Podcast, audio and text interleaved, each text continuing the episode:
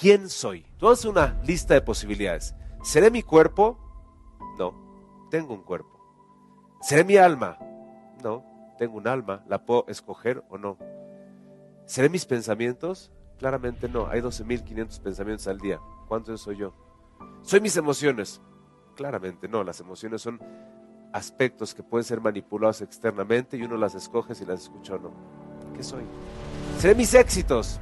Hay muchos factores que son independientes a eso.